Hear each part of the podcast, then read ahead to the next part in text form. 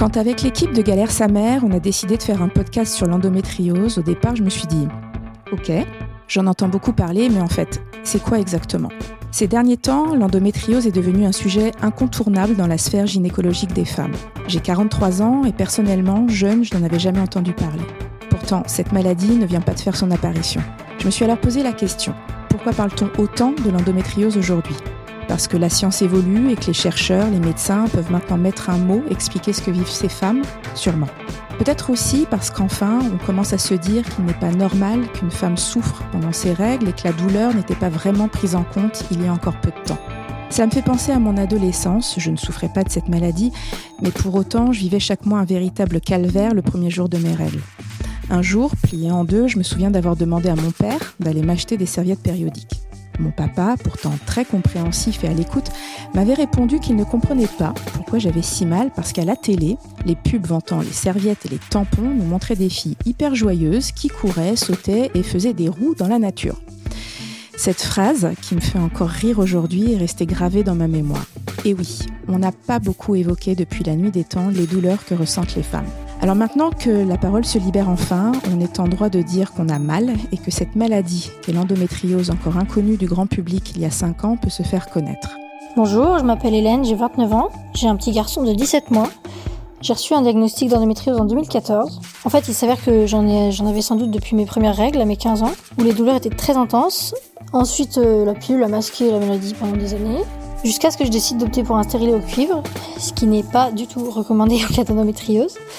Ça m'a créé des nouvelles lésions, du fait de l'inflammation, des règles très abondantes. Du coup, j'ai reconsulté, vu les douleurs, en craignant une endométriose euh, suite à mes recherches sur le net. J'ai vu plusieurs radiologues et gynécologues, jusqu'au verdict euh, d'un radiologue spécialisé. Pour beaucoup de femmes atteintes, euh, l'annonce de la maladie, c'est un soulagement en mode je suis pas folle, c'est pas dans ma tête.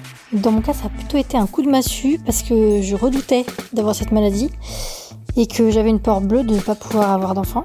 Alors s'en suivent 4 ans de pilules macroprogestatives avec prise de poids, libido au point mort, sécheresse vaginale, etc. Mais une vie euh, presque normale en dehors de ça, avec euh, une alimentation adaptée pour euh, lutter contre l'inflammation, la prise de poids. À 26 ans, j'arrête ma pilule pour tomber enceinte. Et après un an et demi de galère, une fausse couche, l'arrivée de vives douleurs, notamment lors de l'ovulation et durant les rapports, j'ai eu la chance d'avoir un petit garçon. Euh, la grossesse a plutôt été une période de répit pour ma part, mais l'endo est toujours là, tapis dans l'ombre de traitements hormonaux plus ou moins efficaces. Et je sais que j'en ai pas fini avec elle.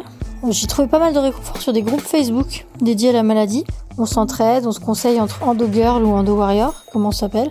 Parce que c'est une maladie très complexe, qu'il faut se diriger vers les bons médecins et qu'on est souvent un peu démunis face aux symptômes euh, assez invalidants.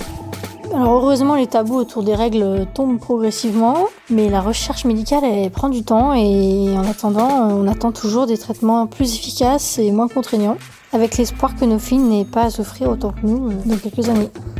Alors c'est quoi exactement l'endométriose? Quelle en est l'origine? Qui est touché Comment savoir si l'on souffre de cette maladie? Et surtout comment cela se soigne?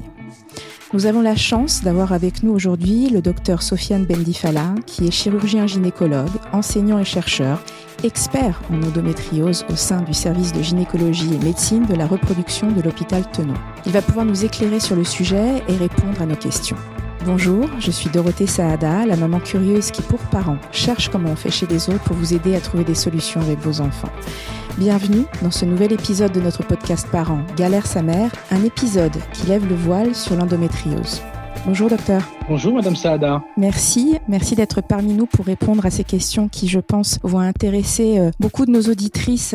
Est-ce que vous pouvez nous dire euh, brièvement, simplement, ce qu'est l'endométriose? Oui, alors ce qu'on peut dire assez simplement, peut-être donner la définition, celle qui est la plus consensuelle actuellement, et de dire que l'endométriose, finalement, elle est définie par la, présence d'un tissu, mhm. d'un tissu qu'on appelle endométriotique-like, c'est-à-dire qui ressemble au tissu endométrial contenu dans l'utérus. C'est un tissu qui est composé à la fois de glandes et de stroma et qui se déposerait en dehors de la cavité utérine, avec euh, tout un ensemble de localisations qui vont à la fois définir euh, l'extension de la maladie et puis, euh, force est de constater, les symptômes qui s'y rapportent. Et pourquoi est-ce qu'on, je le disais dans mon introduction, on n'en parle que depuis peu de temps finalement Cette maladie, elle vient pas juste de faire son apparition? Ah non, clairement.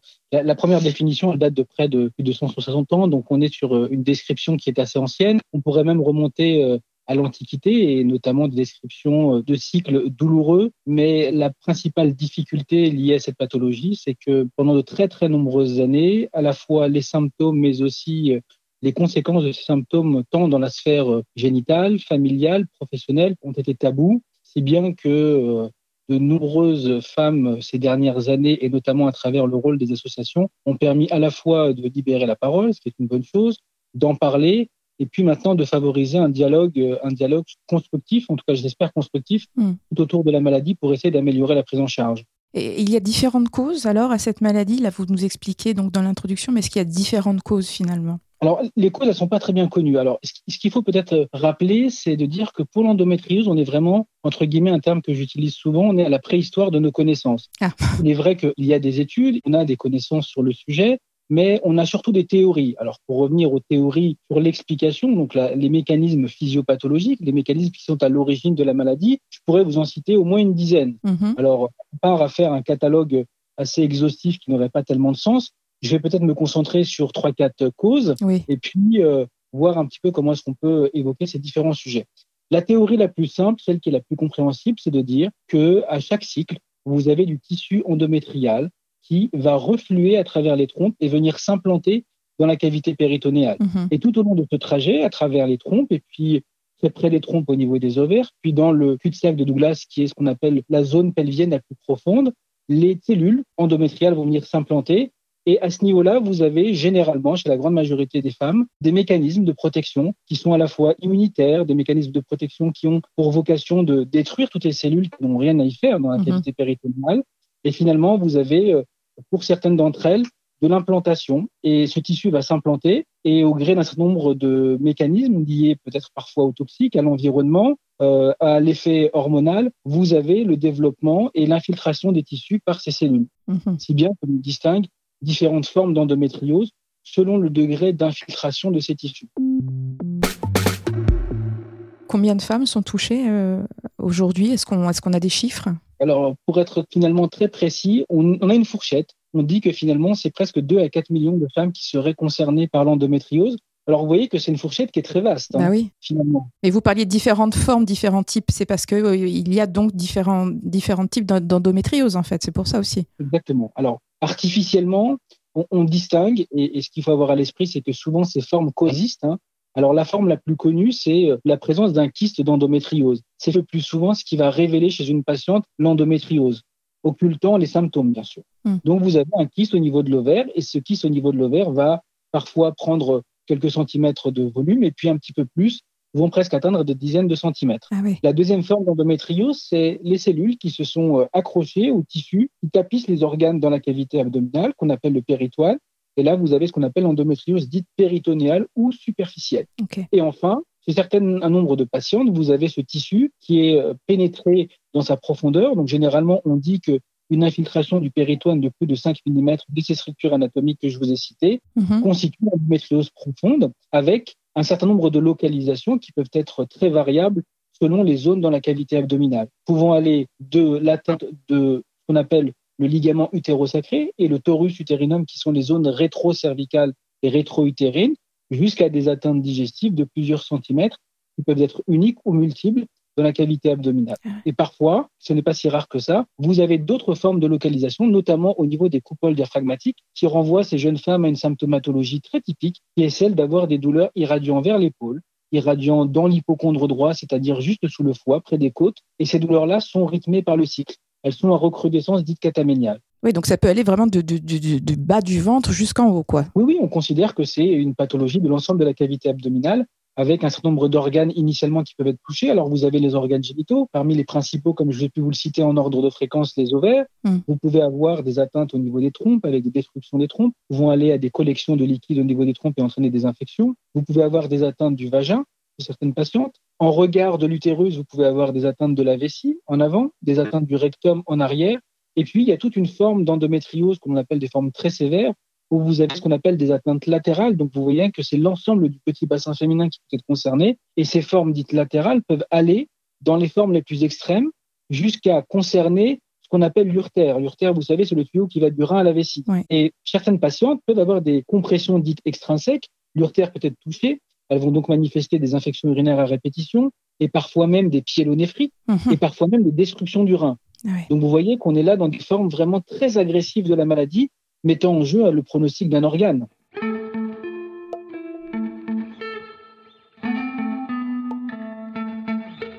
Quels sont les, signes d'alerte pour une patiente? Quand, est-ce qu'on doit s'alarmer? Quand est-ce qu'on doit consulter?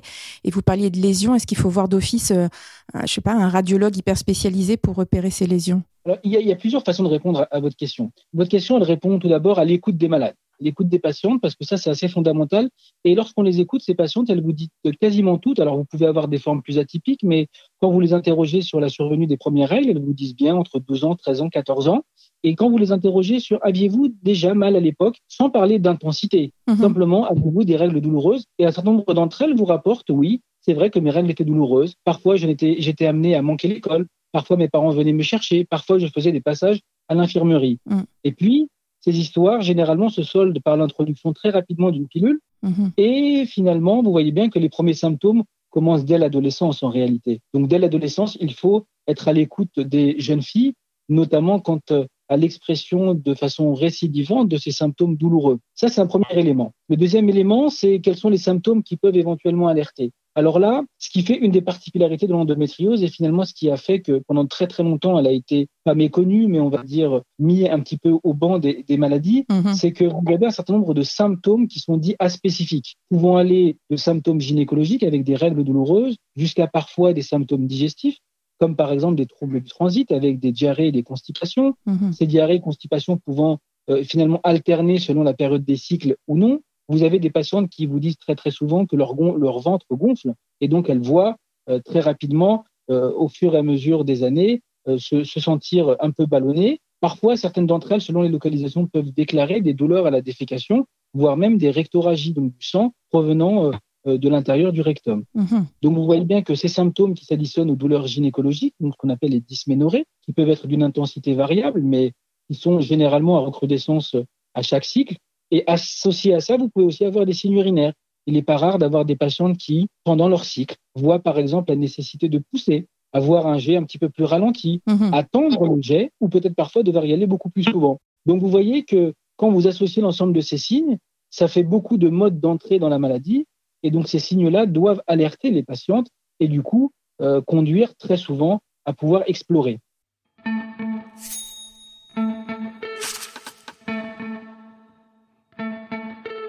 C'est quand même très très large parce que vous parlez de, beaucoup de beaucoup de signes.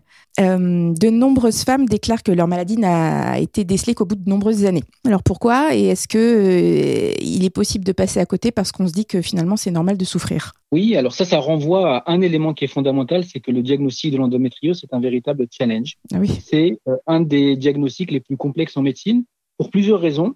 Et ça, ça a été rappelé très récemment dans une des publications qui fait le plus consensus sur le sujet, c'est que vous avez à la fois des symptômes qui sont euh, peu ou pas spécifiques, qu'on a déjà rappelé. Mhm. Vous avez dans ce contexte-là très peu de marqueurs ou en tout cas d'éléments biologiques pouvant nous permettre de distinguer les patientes qui ont l'endométriose de celles qui n'en ont pas. Vous avez par ailleurs tout le contexte social dont on a évoqué, mais qui tend à évoluer et qui est une bonne chose.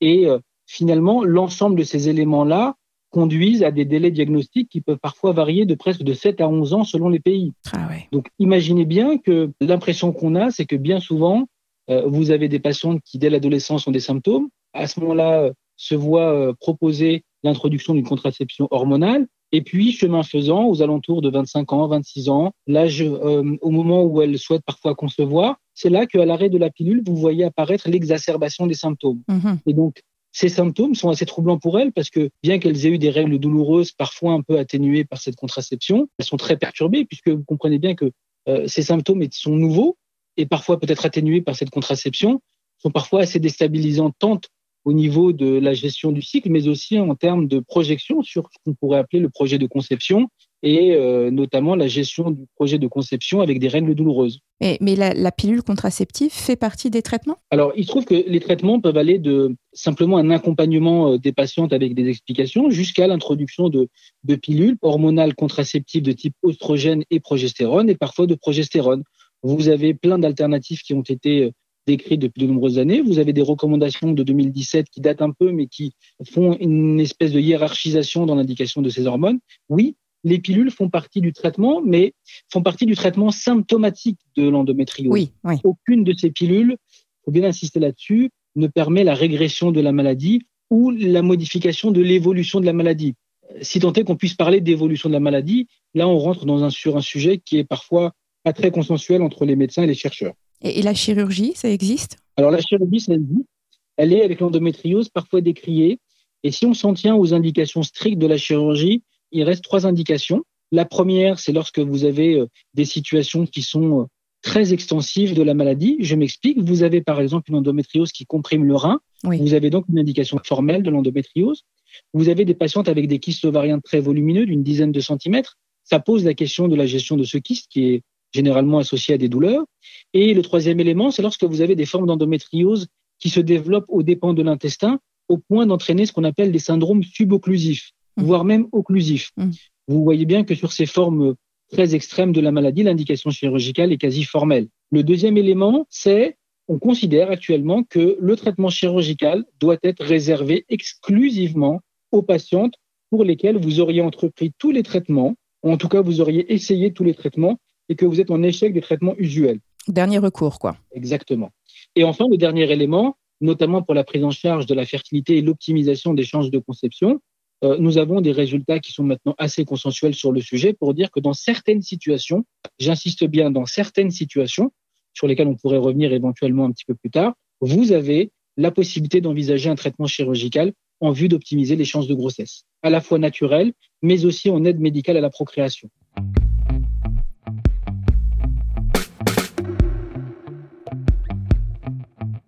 Parce qu'on entend beaucoup de choses hein, sur, euh, sur cette maladie et on entend parfois que c'est synonyme d'infertilité. C'est vrai ou pas? Ou, est-ce que euh, on parle aussi d'un risque de fausse couche plus important Est-ce que tout ça, ce sont des idées reçues? Est-ce que c'est vrai?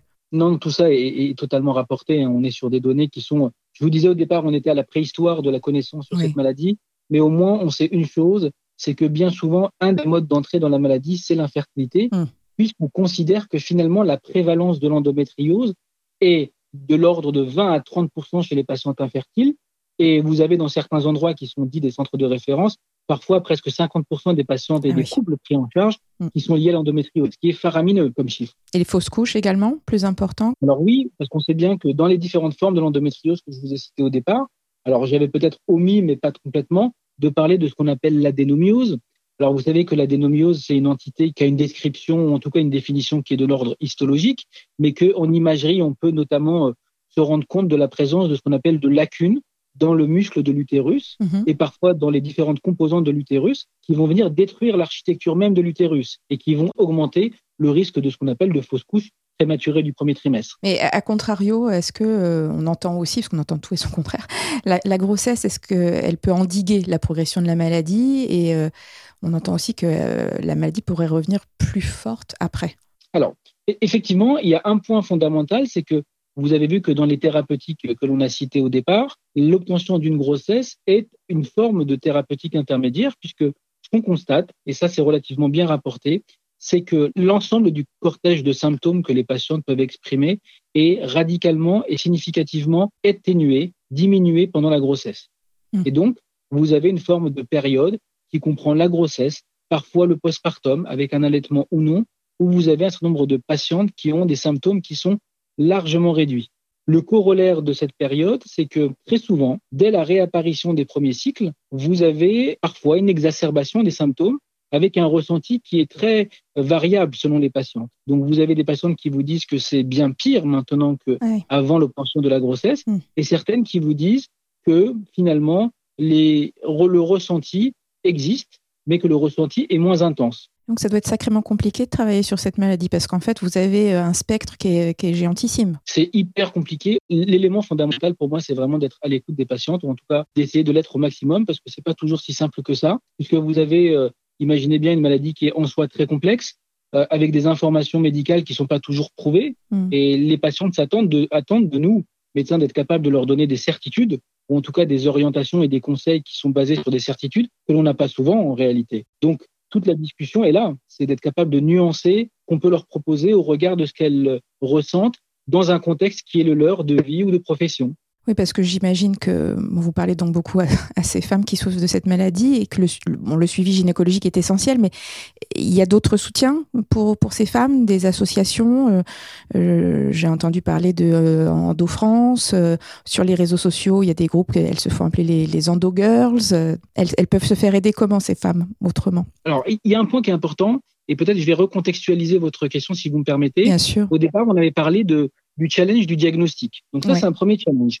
Mais il y a aussi un deuxième euh, élément que l'on doit, dont on doit tenir compte, c'est celui de la prise en charge des patients diagnostiqués. Mm. Et là, on n'est même pas à la préhistoire de la prise en charge de l'endométriose. On est dans quelque chose qui est de l'ordre du, euh, on est très loin d'être euh, finalement qualitatif et quantitatif au sens de notre capacité à accompagner les patients. Ah. Donc, pour répondre à votre question, depuis de très nombreuses années devant cette incapacité que l'on a collectivement, hein, à la fois notre système de soins, à la fois euh, l'ensemble des méthodes que l'on a pour les accompagner font que les patientes se sont tournées vers les associations et à juste titre, vous avez un certain nombre d'entre elles. Vous avez cité Endo-France, vous pouvez citer Endomine, vous mm. avez d'autres groupes de, de parole qui participent activement à l'accompagnement de ces patientes en les conseillant. Vous avez par ailleurs des, un certain nombre de professionnels, enfin de patientes qui sont devenues dites des professionnels experts, des patientes dites expertes, qui se sont du coup formées à l'accompagnement de ces patientes et formalise d'ores et déjà des ateliers, des ateliers pédagogiques qui visent à améliorer à la fois l'information des patientes et donc du coup,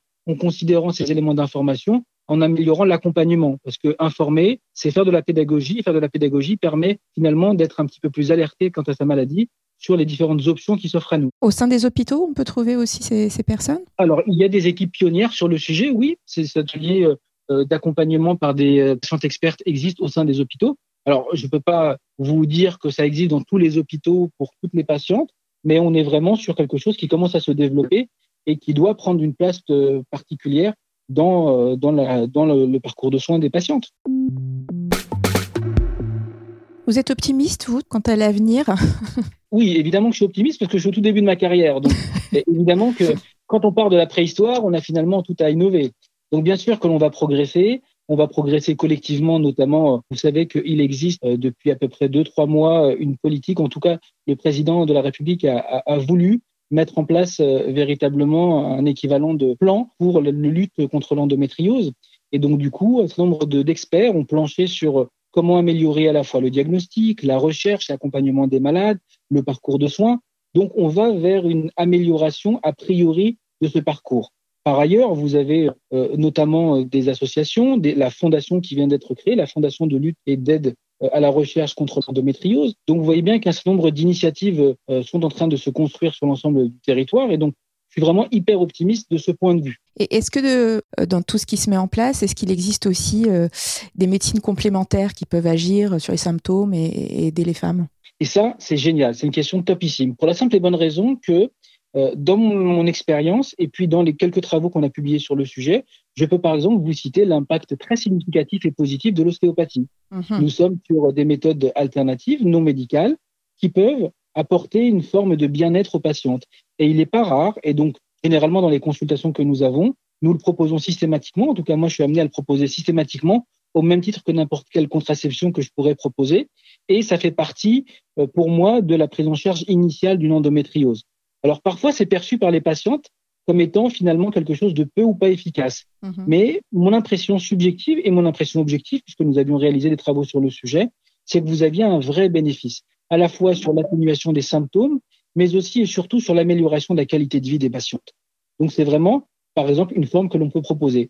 Vous avez des patientes qui font appel à des naturopathes, vous avez des patientes qui font notamment appel à des diététiciens pour envisager des régimes alimentaires anti-inflammatoires. Mhm. Et et toutes ces choses associées aux médicaments fonctionnent, peuvent participer finalement non pas à enlever toute endométriose, on ne peut pas dire ça aux patientes, mais en tout cas à atténuer cette intensité de douleur pour essayer au minimum d'avoir une vie personnelle et professionnelle acceptable. Bah, écoutez, je vous remercie. C'est moi. Merci au docteur Bendy Fala. J'ai un peu l'impression qu'on a eu notre cours sur l'endométriose. Je ne comprends toujours pas pourquoi on n'est pas plus informé mais son optimisme me rend optimiste.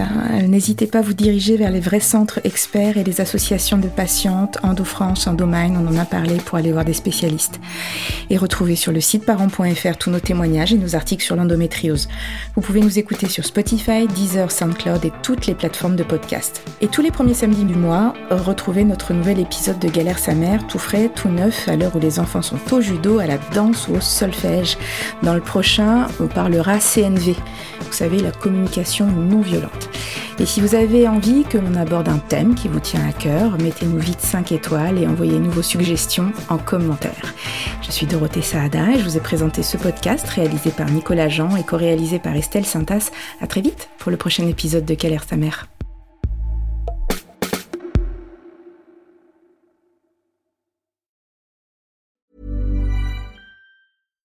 When you make decisions for your company, you look for the no-brainers. And if you have a lot of mailing to do, stamps.com is the ultimate no-brainer. It streamlines your processes to make your business more efficient, which makes you less busy. Mail checks, invoices, legal documents, and everything you need to keep your business running with stamps.com. Seamlessly connect with every major marketplace and shopping cart Schedule package pickups and see your cheapest and fastest shipping options from different carriers. With rates up to 89% off USPS and UPS rates. And with the Stamps.com mobile app, you can take care of mailing and shipping wherever you are. Make the same no-brainer decision as over 1 million other businesses with Stamps.com. Sign up with Code PROGRAM for a four-week trial, plus free postage and a free digital scale. No long-term commitments or contracts. That's stamps.com. Code program.